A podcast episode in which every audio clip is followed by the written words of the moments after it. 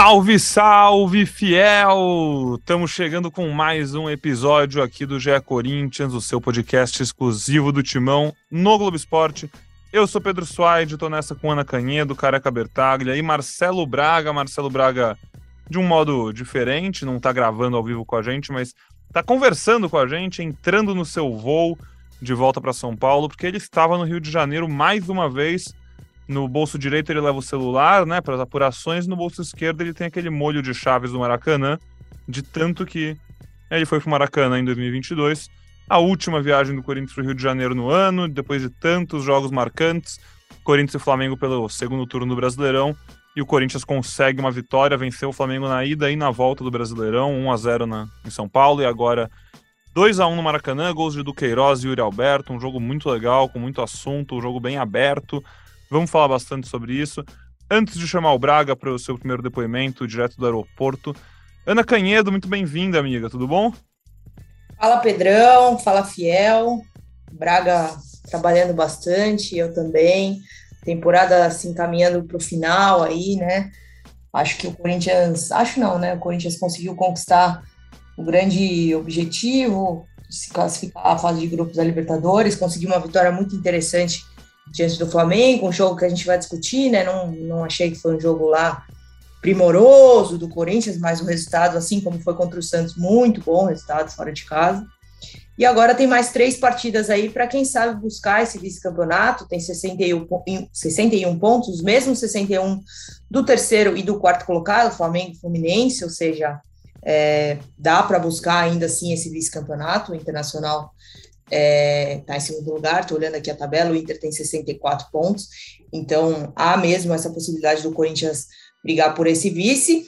E seguimos com a novela Vitor Pereira. A gente tinha a expectativa de que ela pudesse ser concluída um pouquinho mais rápido, já que o Corinthians venceu, de repente marcar um pronunciamento, alguma coisa para hoje, por exemplo. Mas não, isso não vai acontecer. O Vitor estava suspenso, estava no Maracanã, mas quem comandou a equipe foi o Felipe Almeida, seu auxiliar, e, enfim, o Felipe adiantou que a decisão só vem mesmo ao fim do Campeonato Brasileiro, então a novela segue. Para quem não queria alarde com essa novela aí, né? O Vitor falou que não estava muito feliz, estava todo mundo falando disso. Bom, todo mundo seguirá falando disso até o fim do Campeonato Brasileiro.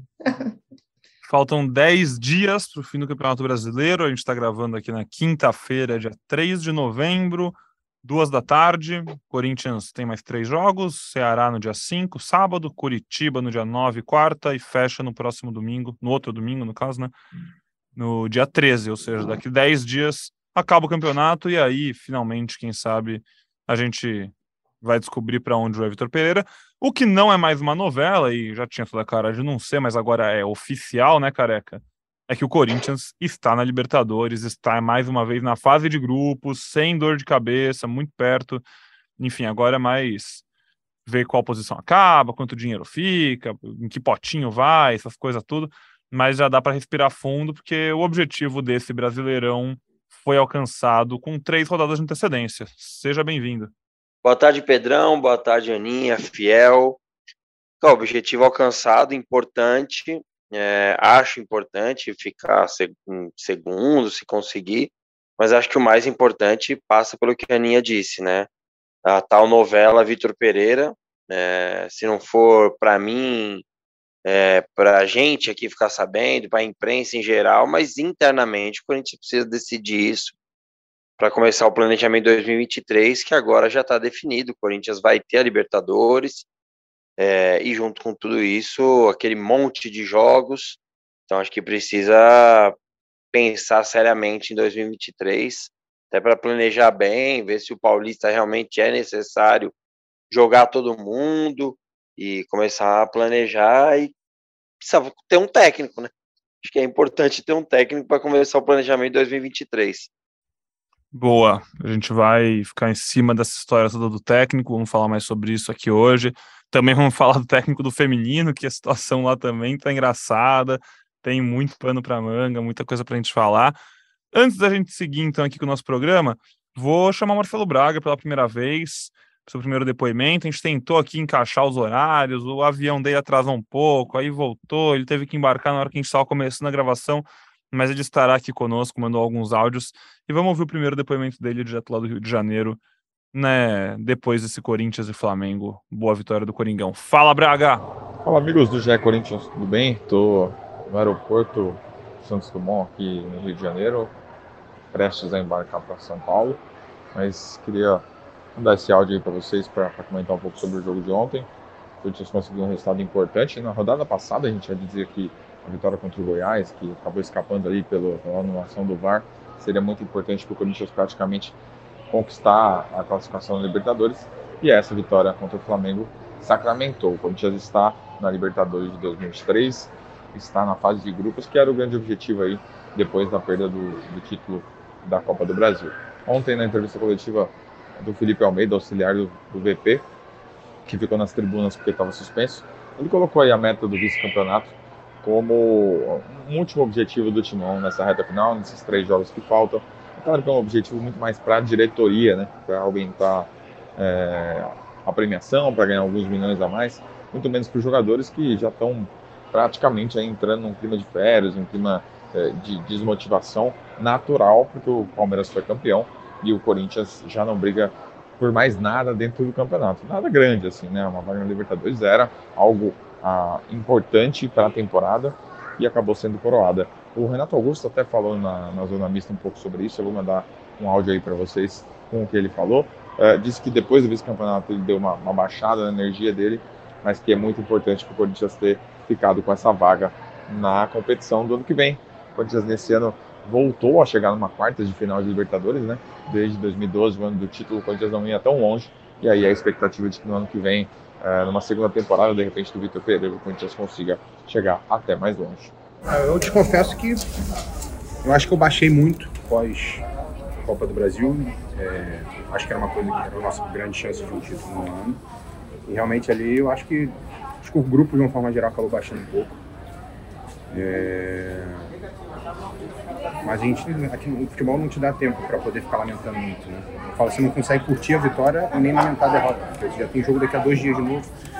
Então, é, foi difícil, por, por, todas as circunstâncias que eu falei, da gente ter feito um grande jogo, ter tido a taça na mão e, e ela sair por, pelos dedos, né? Então, é difícil, mas é, essa classificação coroou um trabalho que foi, foi, foi duro é, e conseguimos terminar um ano bem. Boa, Braga, você vai voltar aqui, nossa audiência espera para ouvir mais você também aqui durante o programa.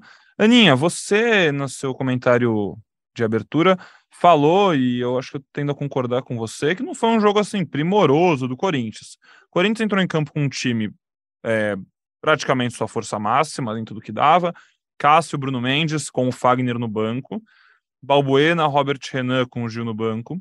Fábio Santos, Fausto Vera do Queiroz Juliano, com o Renato no banco, Matheus Vital, aí já sem Adson e sem Mosquito no banco, Matheus Vital e Matheus Vital e é o que tem, Yuri Alberto e Roger Guedes lá na frente. Já o Flamengo entrou com um time inteiro reserva, é, no final de semana o Flamengo foi campeão da Libertadores, mas ainda assim o time reserva deles com Everton Cebolinha, Vidal, Marinho, Pulgar, Pablo, que foi campeão aqui no Corinthians, enfim, bastante gente, um time bem qualificado. E os dois, assim, a impressão que dava é que estavam jogando ali uma peladinha de fim de ano, né? Em muitos momentos, pelo menos isso é que eu tive. Não sei se é por aí também que você não vê o jogo sendo um primor técnico, você tem outros comentários. Mas fala um pouquinho do que você leu desse jogo, que você achou. Para quem não torcer para nenhum dos dois times, a impressão é que foi um jogo bem divertido, né? Porque era lá e cá, contra-ataque de contra-ataque de contra-ataque, e bumba meu boi. É, alguém até fez um comentário, acho que foi na transmissão, não sei se foi a Renata, enfim, a Ana, mas um comentário interessante, que a bola mal passou pelo meio campo, né? Ficava de, de um ataque para outro ataque, enfim, um jogo meio curioso. É, fato que o Corinthians não fez um grande primeiro tempo, mas mesmo assim teve chance com o Juliano, teve chance com o Roger Guedes, teve chance com quem mais? Com du, o Yuri, acho Yuri. que o Du, Yuri, enfim, o Corinthians teve várias chances de fazer gol, acabou não fazendo, mas o Flamengo também teve, o Cássio fez boas defesas, Cássio que está naquele ano que a gente já falou, né? Cássio fez boas defesas. Acabou que no segundo tempo tomou um gol que ele acho que errou um pouquinho o cálculo aí, o Matheus França, meu, frieza absurda do garoto do Flamengo, tocou por cobertura, achei que o Cássio errou um pouquinho, mas é, mesmo assim fez, tinha feito boas defesas no primeiro tempo, enfim, faz um ano bem interessante. O que eu vi do, Flamengo, o que eu vi do Corinthians de muito positivo, com certeza, é o Yuri Alberto, né? Que jogador é, interessante para o Corinthians, que jogador é, importante. Acho que tem tudo aí para fazer é, um grande 2023, né? O Yuri encaixou bem demais nesse time e aí acabou fazendo o gol da vitória. É, recebeu o passe do Bruno Mendes, dominou e, enfim, fez um gol de centroavante, né? Gol de quem não precisa ficar tocando na bola o jogo inteiro para ser decisivo. É, bem legal. O Du acabou fazendo um gol também com o passe do Vital, né? Vital que foi um dos que fatidicamente erraram o pênalti na, na final da Copa do Brasil em 19 de outubro, voltou a jogar no Maracanã, foi titular e acabou dando o passe para o Du fazer o gol. E aí isso me leva ao outro que errou o pênalti, que é o Fagner, né? Aí é um assunto que a gente pode debater bastante. O Fagner foi reserva nesse jogo, né? Já, já tinha é, falado que o Vitor não ficou à frente do banco de reservas, mas estava no estádio e ele quem toma decisões, por óbvio, não durante o jogo, mas antes do jogo, com certeza. E o Fagner foi substituído pelo Bruno Mendes. Bruno Mendes que acabou participando é, da jogada do segundo gol, como eu falei, foi dele o passe para o Yuri Alberto. E, enfim, é, acho que dos últimos anos, não sei se o Careca vai concordar, mas acho que sim. É, acho que dos últimos anos, esse ano é o pior do Fagner. E aí a gente começa até a refletir aí sobre o futuro. O Fagner renovou seu contrato no começo desse ano, em janeiro. Tem contrato, então, com o Corinthians até o fim de 24, ou seja, tem muito tempo ainda por contrato, né? Mas não sei eu vejo a possibilidade dele perder um pouquinho de espaço para 2023, né? Fagner que é um jogador também nos bastidores tem uma personalidade forte, né? Nem sempre é muito é, fácil de lidar, enfim. É, queria ouvir aí do Careca também já para complementar o que eu disse, mas acho que a temporada do Fagner deixou um pouquinho a desejar. É, Ani, eu, eu concordo em partes, assim. Eu acho que a temporada passada dele foi bem ruim, é, porque ele jogou, Também. jogou e mal. Eu acho que essa ele teve lesões que é, não sei se eu amenizo um pouco ele. Acho que a temporada passada foi pior do que essa. Por quê? Porque ele jogou e mal. Essa ele teve dificuldade até física, né? A gente lembra aqui é, de um jogo que ele volta depois de acho que dois meses sem jogar, a torcida pô, aplaude pra caramba a hora que ele volta, a hora que ele entra, daí quando ele toca na bola, aplaude pra caramba também, a torcida tratou ele como ídolo, como eu vejo ele mesmo na história do clube. É... Só que não termina, realmente não termina bem, né? É, na minha opinião, ele jogou bem os dois jogos da final, mas em vários outros jogos ele não foi bem é, depois das lesões. Não sei se tem alguma ligação com isso, tal, se tem alguma ligação interna, algum problema ali.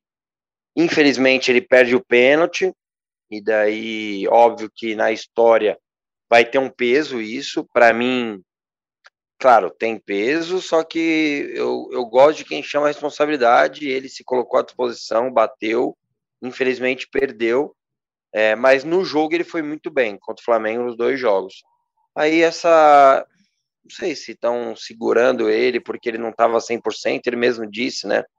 Que ele estava. É, não estava 100%. Não sei, não sei se ele perdeu a posição, assim. Não consigo imaginar ele perdendo a posição para um cara que é zagueiro e quebra um galho ali na lateral. Mesmo que em alguns jogos ele vá bem. Inclusive, ontem deu assistência ao segundo gol, caso Bruno Mendes. É, acho que é algo para se estar tá atento realmente, mas o Fagner é um dos melhores laterais do Brasil, não vem numa boa fase, assim, a gente até brincou algumas vezes, pô, o Fagner, acho que ele deve se lamentar bastante no ano de Copa do Mundo, que a gente só tem o Danilo ali, né, confirmado como lateral direito, ele não ter feito uma boa temporada, mas acho que passa muito pelas lesões também que ele teve. O Fagner de pô, praticamente qualquer ano entre 2014 e 2020 iria para essa Copa do Mundo. Realmente, porque tem confiança do Tite, todo mundo sabe o quanto joga, o quão competitivo é, o quão bem vai na frente, atrás, enfim. É um cara completo, é um cara que marcou assim uma geração do futebol nacional também, não dá para não dizer que é isso, mas essa temporada eu também achei bem fraquinha, viu, gente? Achei muita lesão e nenhum momento conseguiu engrenar. Também acho que nas finais até por ser um grande jogador e enfim, entender o tamanho e, acima de tudo, competir nessa hora e jogar bem, jogou bem nas finais, perdeu o pênalti, enfim, mas dentro de campo jogou bem. Mas acho que o ano dele é, é bem fraco. Ano passado, acho que, acho que tendo a concordar com o Careca, no passado, é, talvez até mais, porque a gente esperava muito e esperava muito porque ele estava jogando, né, sempre. E ele não passava do meu campo. A gente, pô, o que a gente falou disso aqui do time do Silvinho era brincadeira. Mas esse ano, acho que a gente também começou a esperar muito, porque viu as outras peças melhorando, viu muitas peças se encaixando melhor com o Vitor Pereira, e entre si o Fagner pareceu que sempre estava um pouquinho fora. O Fábio Santos, por exemplo, se encaixou super bem, conseguia fazer coisas diferentes do que a gente via normalmente, e o Fagner não, não sei lá, parece que não deu tanta liga. Ano que vem pode ser que volte a dar. É, mas nosso, nossa equipe aqui é tão azeitada que enquanto a Ana estava puxando esse assunto aqui, o Braga estava mandando lá no nosso grupo do WhatsApp um áudiozinho falando sobre o Fagner. E aí já mandou um áudio do Fagner na zona mista, tudo junto, misturado. Então eu vou chamar aqui rapidinho esse áudio do Braga, porque ele queria falar exatamente sobre esse assunto também. Então vou deixar aqui o comentáriozinho dele com vocês, e na sequência eu vou botar um comentário do Fagner na zona mista depois desse retorno dele ao Maracanã, depois da final da Copa do Brasil, agora com uma vitória. Ele entrou ali no fim do jogo, jogou alguns minutos, enfim. Três pontos para o Corinthians. Vamos ouvir Marcelo Braga sobre Fagner e depois Fagner. Fala, amigos. Acho que é um tema importante e relevante aí essa reserva do Fagner, né? Dois jogos consecutivos que ele começa no banco. O Bruno Mendes fez inclusive um bom jogo contra o Flamengo. Uh, o que a gente sente é que o Fagner realmente perdeu um pouco da confiança que ele tinha com o Vitor Pereira. Uh, é um jogador que sempre foi importante no Corinthians, está aí desde 2014, mas dessa vez foi barrado. tem uma condição de reserva hoje, acho que já dá para dizer isso, porque o Fagner na, na zona mista foi até questionado se tinha tido uma conversa com o VP, alguma coisa desse sentido, e ele disse de uma forma bem seca ali que não, foi uma decisão do técnico, que tem que aceitar e tudo mais. É, o que a gente ouve é que o Fagner ficou um pouco chateado, sim, com essa reserva.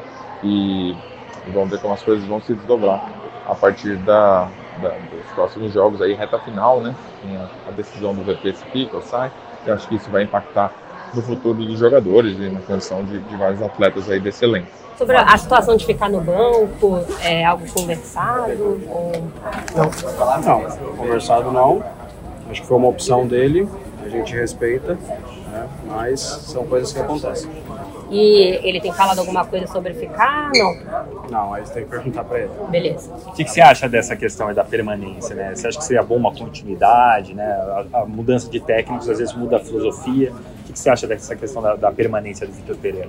Cara, aí depende dele, da diretoria, né? do que eles planejam para o próximo ano. Uh, eu, como funcionário e como atleta, não tenho como me meter nisso. Né? Só, como eu falei, procurar fazer esses três jogos bem feitos e deixar para que eles decidam da melhor forma, tanto para ele quanto para o clube, né? o que for melhor para ambos. Voltando aqui então para nossa conversa, Careca Bertaglia, agora quero ouvir de você. O que, que você viu desse jogo? O que você tem de destaque, de reclamação? Você achou que foi essa zona toda mesmo? Você achou que foi jogo peladinha de fim de ano? Você viu mais jogo? Você viu alguma coisa boa que vale destacar? Robert Renan, mais um bom jogo, a gente está exaltando aqui sempre ele. Mais um jogo seguro como titular. Vai que o microfone é todo seu. Eu gostei do primeiro tempo. É, acho que o Corinthians acabou dando alguns espaços, sim. O Flamengo é, jogando um jogo de festa, né? E daí vem, ah, mas o Flamengo era o time reserva. Cara, é o Flamengo, quando o Corinthians também tomou de quatro lá do Fluminense, com um time bem mexido, ninguém vai ficar lembrando disso, então é, o Flamengo entrou solto, né, ali, sem muita responsabilidade, e daí acabou virando um peladão, né, um ataque, ataque do outro, e daí a bola passava realmente pouco, como disse a Aninha, né, pelo meio de campo, mas eu gostei da postura, principalmente ofensiva do Corinthians, né? O Corinthians enchendo bastante o, a área né, em alguns momentos. Juliano chegando para finalizar, teve a bola na trave, um, um chute do Yuri de fora da área. O Du que oscilou, né? O Du, assim, pra você ter uma ideia, cara. Na transmissão ele foi muito elogiado para por um, por um comentarista que para mim é um dos melhores hoje, o Pedrinho. E ao mesmo tempo a gente entrava no Twitter e queriam matar o Du, né? É, eu fiquei muito feliz com o gol dele, assim, porque é um moleque, a gente já falou aqui, né? Um ano e três meses agora, né? De profissional. tava óbvio que ele iria oscilar, óbvio que ele iria oscilar, mas para mim, no geral, a, temp a temporada dele é boa e fiquei feliz pelo gol dele, traz um peso muito grande, né? O cara no primeiro ano faz um gol no Maracanã e um gol na Bomboneira. E ontem mesmo quando ele errou em alguns lances, até domínio, né? A gente fala no futebol que tudo passa pelo domínio, né? Você dominou errado, você já vai perder tempo, aí o próximo, sua próxima ação já vai estar tá quebrada por causa do, do domínio mal feito. E mesmo do errando em alguns momentos, ele teve um momento, uma bola boa que daria para ele finalizar ele dentro da área e também a bola escapou um pouco, mas mesmo assim ele não desiste, né? Não é um cara que se omite do jogo e eu gosto disso. É, então, até a parte tática, ele tenta ali marcar pressão, é um cara que descola das linhas para marcar aquela primeira pressão pelo lado direito e acabou sendo premiado pelo gol, cara. Fiquei muito feliz, assim, por, por ele ter feito o gol. Aí no segundo tempo, uma falta de atenção, é, de começo de jogo, né? O Corinthians passou muito por isso nesse último terço da, da temporada. É, para mim, o Matheus Vital toma um balanço ali no meio. Não sei se daria para ele fazer a falta ali no Cebolinha. É, daí o Cebolinha dá um ótimo passe e eu concordo com a Ana. Se o Cássio fica no gol, o cara teria que acertar o chute da vida dele para fazer um gol no Cássio. E daí o Cássio tenta ali chegar na bola, acaba errando, né? O, tempo dela, o cara chega antes, faz um golaço, moleque, bom jogador também, Matheus França. E daí o Corinthians baixou muito as linhas, né? Baixou muito as linhas, teve dificuldade, o Flamengo já era melhor com a empolgação ali da torcida, mas aí o Bruno Mendes arranca e dá um passe ali pro Yuri que aproveita para mim a falha do, do zagueiro que era do Bragantino, Fabrício Bruno, que tenta antecipar, e Yuri já domina virando, né, e finaliza bem ali para fazer um gol importantíssimo para o Corinthians. Se não fosse o, entre aspas, muitas aspas, um erro do juiz barra VAR contra o Goiás, seria a terceira vitória seguida do Corinthians fora de casa, coisa que a gente não via fazia tempo, né? Mas tá bom, o Corinthians conseguiu uma vaga importante, depois até cuidou bem da bola ali, tinha entrado o Renato também, Juliano, só para também não passar despercebido, né? A, arbitragem. Para mim foi pênalti do Balbuena, mas o Mateuzinho não ter tomado nem cartão amarelo com a bola que ele deixou o pé na altura quase da cintura do Juliano, tendo VAR, é absurdo, cara. Como a arbitragem é ruim no Brasil, mano. Eles não têm critério nenhum e esses lances de mão que hoje, ontem, para mim, foi pênalti do Balbuena. Aí, na verdade, a gente nem sabe qual é a regra, né? É, a discussão é a discussão é boa, né? Porque é, ao mesmo tempo que não tinha como o Balbuena ali arrancar o braço fora, né?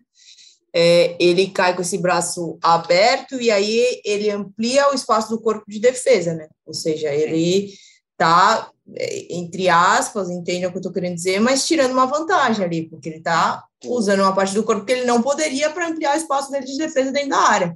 Mas não tem como ele arrancar o braço fora, ou seja, deveria existir um padrão para essa regra para a gente não ter ah, essa para solucionar essa contradição, né? Só que não tem, cada jogo, cada árbitro é de um jeito, cada árbitro divide de um jeito, e aí, enfim, um vai falar que foi pênalti, outro pode dizer que não, e aí a discussão fica eterna. Eu tinha certeza é, que iam marcar, independente de ter ah, sido ou não. Quando, a favor do Flamengo, eu também. Quando o Vidal chutou para fora, o Maracanã começou a cantar alto, eu falei, ah, é pênalti, né? Não tem muito o que fazer. Fiquei bem surpreso que não marcaram. Ah, doideira, não tem padrão, é difícil. Nenhum padrão. É, difícil, difícil. é, não, não, não tô só falando assim, querendo falar que, pô, beneficia o Flamengo. Não, não, pelo padrão dos últimos pênaltis marcados ou não mesmo, eu achei que iam marcar, porque ah, realmente achei. bateu na mão. Agora o Vidal, gente, vamos falar aqui, né? O Vidal tá de brincadeira, né? Essa, você tá no, dentro não, da grande área, Pelo amor de Deus! O que, que foi senhora. aquilo, gente? O lance vai ser revisado de qualquer jeito, alguém explica para ele. Eu acho que ele tava com medo de do Flamengo fazer o gol e aí anular na revisão para bater o pênalti. Só pode ser. Pelo amor de Deus. Não, não gente. faz sentido nenhum que ele fez, meu. É, nenhum. É, Bom, ficou estranho mesmo. É, ainda falando sobre o jogo aqui, para não ficar também repetindo as mesmas coisas, concordo com várias coisas que vocês falaram. A principal delas é falha do Cássio no gol. Acho que é falha isso. É, erro não- de cálculo. Ele dá, ele, ele dá a solução pro cara. Assim, ele, ele- o que o Matheus França ter ficado feliz com o Cássio aí é brincadeira, porque ele dá o gol pro cara. Ele não. Óbvio, o cara podia É, acertar um É chutaço isso ali. aí. Mas ele dá É exatamente solução. isso. Ele dá a opção, o cara tem. Porque o Robert O cara tá tem qualidade, o cara manda bem, be- óbvio. Pelo amor de Deus, puta cavadinha Sim, bonita e tal, mas o Cássio dá a solução pra ele ali. O Robert tava, tava na cobertura, tava bem. Não ia ter como dominar aquela bola, ia ter que dar Não, um balaço de esquerda. Um baita chute, é. assim, absurdo, absurdo. Mas beleza, assim, se o Corinthians tivesse perdido pontos por isso, acho que a gente ia ficar falando mais, tal, mas como o Corinthians conseguiu depois os três pontos de qualquer jeito, num jogo importante desses, é, acaba passando, e isso obviamente não mancha em nada o ano, a temporada incrível do Cássio, mas enfim, a gente tem que falar. É, assim, assim como na final da Copa do Brasil, eu também falei que achava que o que ele saiu ali para o Pedro, o gol que o Pedro faz, também acho que ele ajuda o Pedro dando opção. Acho que nesse caso fica mais escancarado, mas no gol da final da É, Copa do Brasil é, é uma tá versão. perto, né, uma versão. É, não, tá mais claro. perto, acho que ali ele sai bem. Ah, Sai bem, não, mas ele tenta Faz mais sentido. ali, né? Faz um pouco mais sentido é, que nem no jogo tá de ida. longe, né? No jogo de ida, ele faz uma defesa do Pedro igual o gol que ele toma no jogo de volta. Então, assim, também. Quem sou eu para criticar ou falar se o caso fez certo ou errado? A gente está aqui falando de fora. Aquela é mais difícil, essa para mim é um pouco mais clara.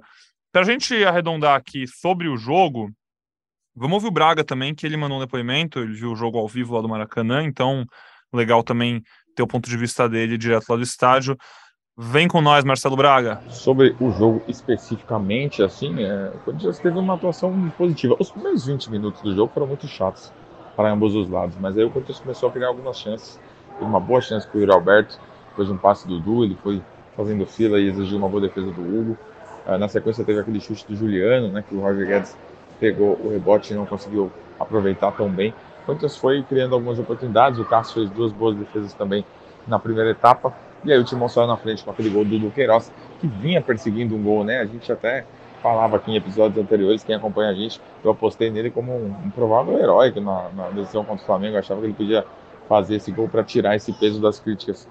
Não fazia um jogo excepcional, tá? o Duqueiroz estava errando muito, muito passe, muito detalhe técnico, muito passe, muita decisãozinha, embora estivesse participando do jogo de forma ofensiva é, repetidas vezes, assim.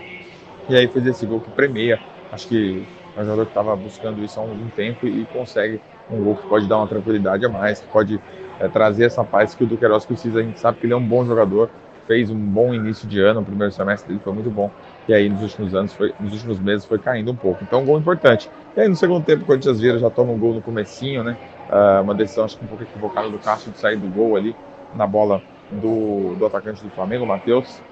E, e aí o Timão teve força para ir buscar o resultado com um golaço do Yuri Alberto, hein? Bruno Mendes chegando na frente, dando assistência, baita gol do, do Yuri Alberto, baita centroavante que o Corinthians tem nas mãos. Resultado importante. Curioso, né? Num ano que sofreu tanto quanto contra o Flamengo nos Jogos de Libertadores e Copa do Brasil, o Corinthians conseguiu vencer o time carioca nas duas vezes de, de nas duas rodadas de Campeonato Brasileiro. No primeiro turno, 1 a 0 aquele gol contra do Rodinei e agora 2 a 1 no Maracanã. A companhia aérea já está chamando para embarcar aqui, mas queria falar também da matéria que a gente publicou hoje sobre o Vitor Pereira, que vai receber a companhia da família dele para um período de férias no Brasil. Deve vir a esposa e alguns filhos para passar alguns dias por aqui ao término do campeonato. Essa, essa, esse período de férias pode ser antes ou depois do anúncio é, de que ele fica ou sai do Corinthians. É, ou seja, não dá para garantir que a presença da família aqui vai impactar na decisão. Mas pode ser que sim, pode ser que uh, ele receba os familiares, que tenha conversas olho no olho, que consiga fazer um planejamento aí familiar e decidir então se fica no Brasil por mais um ano, mais uma temporada, como gostaria que ocorresse o presidente do William Monteiro Alves, ou se ele volta com a família para Portugal e vai buscar um, um, novo mercado aí. Ele que já, já dirigiu clubes em China, Turquia, enfim, Grécia, um técnico com, com muita rodagem internacional que precisa decidir nesse momento da carreira dele se ele quer voltar para brigar por uma vaga na Europa ou se ele quer continuar em outros mercados. Maravilha, Braga. Obrigado demais pelos áudios, boa viagem. E muito legal essa matéria. Eu já li, antes da gente entrar aqui na nossa gravação, já li essa matéria sobre a chegada da família do Vitor Pereira aqui no Brasil.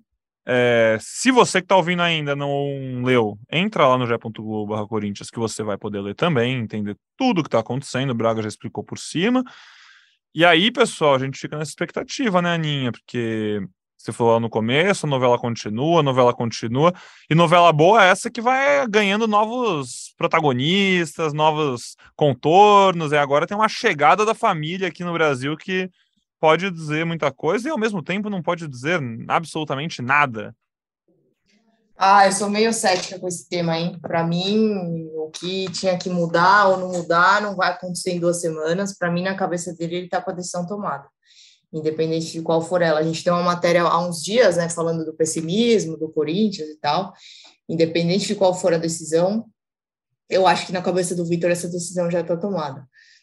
Mas, quem sabe, né? A matéria interessante do Braga, para quem está ouvindo a gente podcast, vale muito é, quem está acompanhando essa novela dar uma lida, entender a situação, a família vai estar tá mais perto, mas assim, não, não, não vejo mudando a possibilidade de, de uma mudança para o Brasil, enfim. Muito complicado, né? O, é, a gente vai bater sempre nessa tecla, né? O Abel Ferreira, aí, um dos maiores técnicos da história do Palmeiras, passou pelo mesmo problema, e a família acabou se mudando. Não acho que vai ser o caso da família do Vitor. Então, não sei. Eu continuo achando que, que é difícil, que é difícil e que, é, infelizmente, para boa parte aí da Fiel que gosta muito dele, acho que a tendência, a menos que alguma coisa mude, aí de repente a tendência é de uma de uma saída, né? Mas não sei, vamos esperar, vamos esperar, vamos ter que esperar, né? Eu não queria esperar, não, mas a gente vai ter que esperar. É, vamos ter que esperar aí mais três jogos. O Corinthians enfrenta no sábado o Ceará em casa, depois visita o Curitiba na quarta-feira, e aí encerra o campeonato no outro sábado contra o Atlético Mineiro em casa. Vamos esperar aí mais três jogos e ver o que acontece. Eu, eu acho que, assim, é muito ruim para o Corinthians, independente de, ah, o Vitor falou, sem querer me alongar, tá, mas me alongando um pouquinho, é, o Vitor chegou a falar na coletiva aqui, ah, qual que é o time no Brasil que já está com tudo feito para 2023? Bom, talvez, não sei qual é o time que já está com tudo preparado para 2023, mas o Corinthians poderia estar tá tirando essa vantagem, por ter ele nesse elenco, é, enfim, por por estar tá trabalhando com ele já há algum tempo, igual outros times que tanto se fala, o próprio, o próprio Palmeiras, voltando a falar do Abel. Que então, já acabou, assim, né, Aninha? Ué, o, o, Flamengo tá de férias, aposto que isso é pensando na temporada que vem, ué. Exato, então. Então, acho que assim, tem jogador é, esperando para ter uma definição da próxima temporada. É, não sei se os atletas estão muito felizes com essa, essa demora, não. Enfim, é, acho que no, o Corinthians não tem nada a ganhar com isso, mas, mais uma vez, reitero que a decisão já foi tomada e cabe a nós tentar descobrir alguma coisinha antes, mas, no geral, aguardar. Essa decisão foi tomada, que bom se a decisão internamente lá foi tomada, claro, quanto se a gente ficar sabendo é legal, mas acho que Ah, não, eu acho que a decisão na cabeça do Vitor, tá? Não, não sei se, se já ah, foi falado pro Duílio ou não. Na cabeça do Vitor, para mim, o que era a realidade dele há um, duas semanas atrás vai ser a mesma daqui a duas semanas. Então, para mim, na cabeça dele, essa decisão já foi tomada. Mas se ele comunicou ou não, não consigo afirmar. É, temos que aguardar mesmo, mas acho que quanto antes definir isso, é melhor e até para planejar bem, né, 2023, porque é tanto tanto time aí que eu tô percebendo que vai ficar sem técnico, que daí é, se o demorar vai sair do Galo. Você acha que o Galo concorre com o Corinthians por um voivoda da vida, até um Galhardo, só soltando aqui os primeiros nomes que tem na cabeça? Mas o aí numa né, dessas, né? agora foi demitido. foi demitido do Celta, um cara que foi bem aqui no Brasil no ano que passou pelo Inter. É, o Galo vai competir com o Corinthians por esses caras, não sei, sei lá se o Rogério Senna vai ficar no São Paulo, pode competir ou não, sei lá. Enfim, mas tem, tem mais times com, com peito que podem acabar ficando sem técnico e o Corinthians tem que o Corinthians tem, tem que escolher. O Corinthians tem que escolher, o Corinthians não, não pode ficar o que sobra. Então, Exato. o planejamento tem que ser diferente.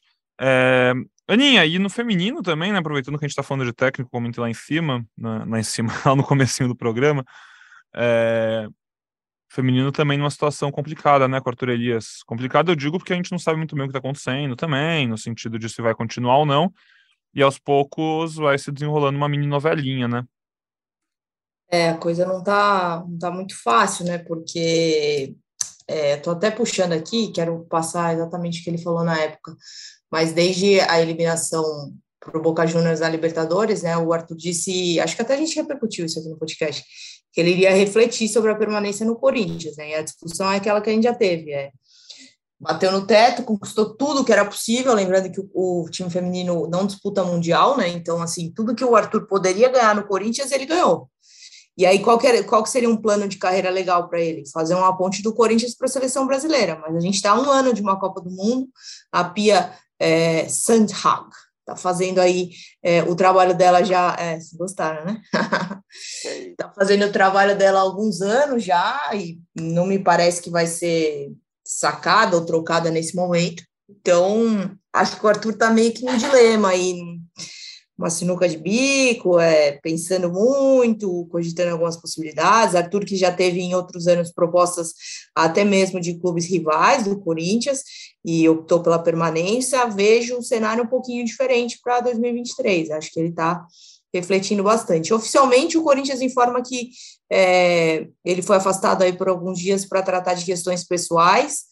É, quem fica no lugar dele para a sequência do Campeonato Paulista até que ele retorne é o Rodrigo Iglesias, auxiliar técnico, que eu também já tinha falado que é um ótimo profissional e que vejo muito preparado para assumir o comando desse time se uma eventual é, saída do Arthur, que se ele não seguir com o Arthur, né, na comissão do Arthur, eu vejo ele muito preparado para assumir esse Corinthians, mas com certeza vai ser um baque. Eu acho também que o Arthur pegou uns dias aí para descansar, esfriar a cabeça como ele mesmo quer, e aí, naturalmente, vai refletir. Não tem um prazo para ele voltar para esse Corinthians, e, e, bom, vai descansar, beleza, mas as temporadas passadas foram tão desgastantes quanto, e, e ele acabou, é, seguiu, seguiu normalmente seu trabalho. Então, acho que é, não tem como a gente não dizer que, que é um.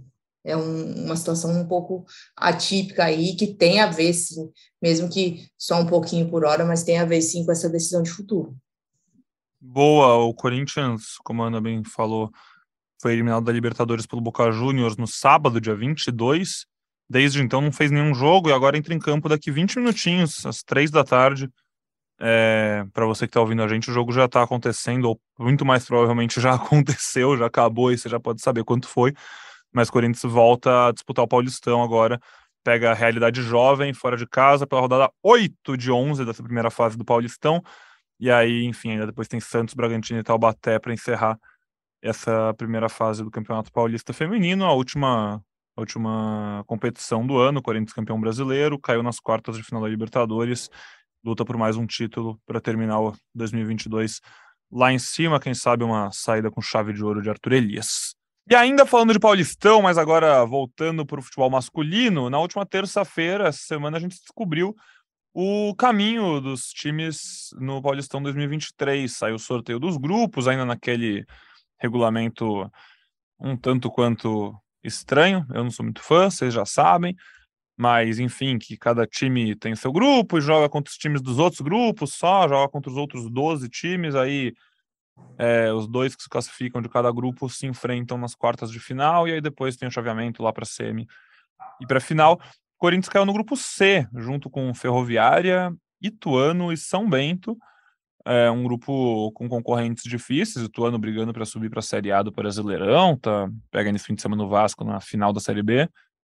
São Bento e Ferroviária recentemente tiveram algumas boas campanhas no Paulistão. Ferroviária até o Corinthians, se não me engano, eliminou no Paulista no mata-mata em 2020 ou 2019, não estou lembrado exatamente agora, mas enfim, é um grupo que pode prometer uma quartas de final chatinha para o Corinthians, enfrenta todos os outros times que estão na Série A, e aí a gente vê se passa para mata-mata, enfim, vocês já sabem como funciona, mas caminho definido, Paulistão do Corinthians, primeira fase será uma disputa contra Ituano, Ferroviária e São Bento por duas vagas no mata-mata.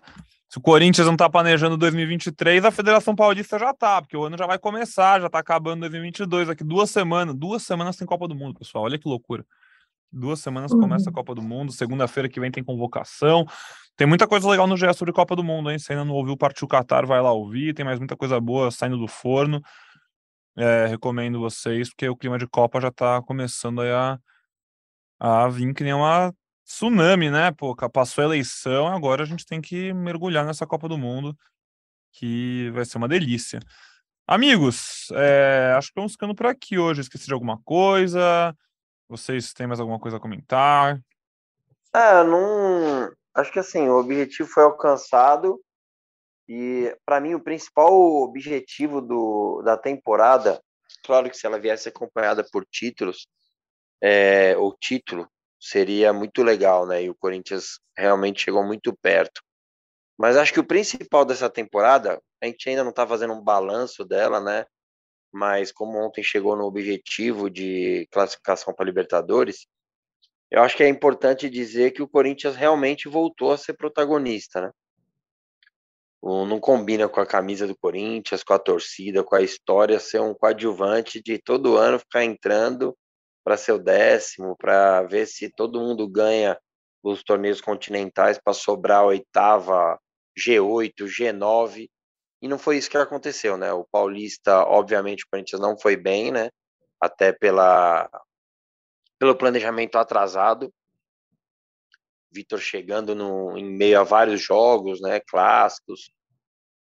Mas o segundo semestre, ali, desde o, a Libertadores também avalia o Corinthians não foi bem. É, mas no brasileiro, mano, o Corinthians são 35 rodadas, o Corinthians ficou 33 no G4, ali G5, né? Então foi bem, Copa do Brasil foi muito bem, chegou na final. Então acho que é importante isso, o Corinthians voltar a ser protagonista. E o Corinthians já foi protagonista em 2022, tenho certeza que fazendo planejamento bonitinho, é, o Corinthians em 2023 pode incomodar ainda mais os adversários que hoje estão sobrando no futebol brasileiro. Infelizmente é o nosso rival e o Flamengo. Caraca, careca, você tá. Libertadores não foi bem? Quartas de final, ah, cara... pô. Ah, foi para as quartas de final, mas a gente sabe no, em que situação, né? Sim. É, mas nesse contexto do ano, pô, como você Sim, falou, um ano de reestruturação ali, acho que. Sim, o Corinthians teve problemas, né, naqueles dois jogos contra o Boca, mas é, para mim ainda tem um peso muito grande. Ficou devendo. Não conseguir ganhar nenhum jogo do All Red. Sim. É, você e isso acaba atrapalhando, né? Você acaba, você ficou em segundo no grupo, Daí pegou o Boca ali, que aquela história, ah, não é mais aquele Boca tal. Mas o Corinthians passa num, com 2 0 a 0 sofrendo, né? É, pô, legal demais no dia, eu fiquei feliz pra caramba, emocionante, mas nas quartas de final a gente acabou não fazendo cócega, né, no Flamengo. Teve o lance lá da arbitragem, mas realmente o Flamengo sobrou.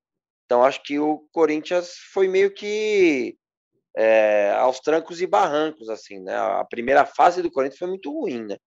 A primeira fase do Corinthians. É, é, o jogo do Alred não tem como esquecer, né? Um time peladeiro, assim. O Corinthians não conseguiu ganhar, dependia só dele. Então acho que a Libertadores. Mas é bom que lá, já volta para as quartas para botar a barra alta para o ano que vem. Porque, pô, tem que sim, chegar de sim, novo, no é mínimo. É importante, é importante. E chegar com mais confiança, né? Com mais Sim. posições, né? Porque assim, é, a derrota do Red, até é importante a gente falar isso, da primeira rodada, ela acaba condicionando a primeira fase inteira, né? Você tem que jogar com o time reserva praticamente, poupando um monte de gente contra o Palmeiras. Aí você tem que jogar depois mais para frente com, com o filho do Fagner contra o Fluminense.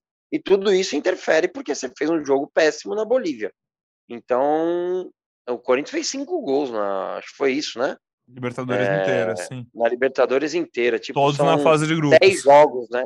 Dez jogos, você, você faz cinco gols. É, então, assim, claro que daí o planejamento tal.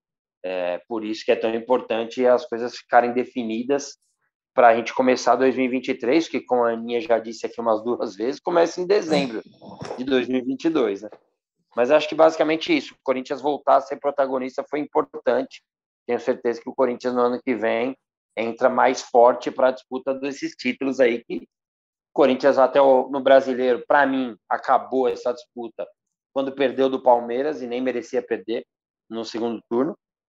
Ali poderia virar três pontos no mínimo, se manter em seis.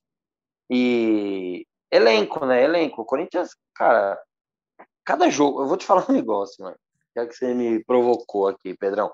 Cada jogo que eu vejo o, o Juventude e o Havaí sendo espancado, me dá raiva, cara. Me dá raiva. Porque todo mundo vai lamentar, todo torcedor vai lamentar. Puta, aqueles pontinhos, tal. Eu poderia ter disputado o título. E o Corinthians também tem esses pontinhos para lamentar. O Corinthians não ganhou do Havaí fora. O Corinthians perdeu do Cuiabá quando não era. Agora o Cuiabá está até melhorzinho, né? Organizado. O Corinthians perdeu do Cuiabá. O Corinthians não ganhou de Havaí e Juventude.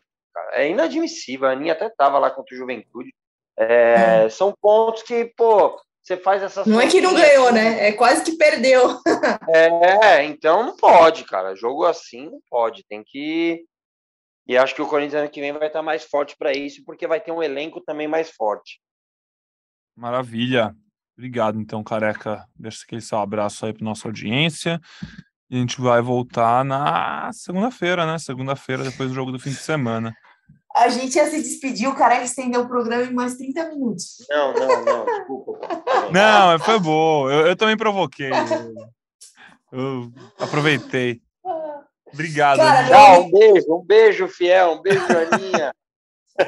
Cara, meu único desejo para essa reta final aí é que o Corinthians faça bons jogos, porque estarei na Arena sábado à noite, estarei no Couto Pereira na quarta que vem, ou seja, colabore Corinthians. Por favor. ai, ai. Tomara que nossos, nossos os jogadores do Corinthians que estejam ouvindo nosso podcast tenham ficado até o fim para poder ouvir o Exato. pedido da Aninha e se dedicar aquele extra a mais em campo. Obrigado, Aninha. Obrigado, Careca. Obrigado. Braga também, que participou aqui do programa com a gente hoje, direto do aeroporto.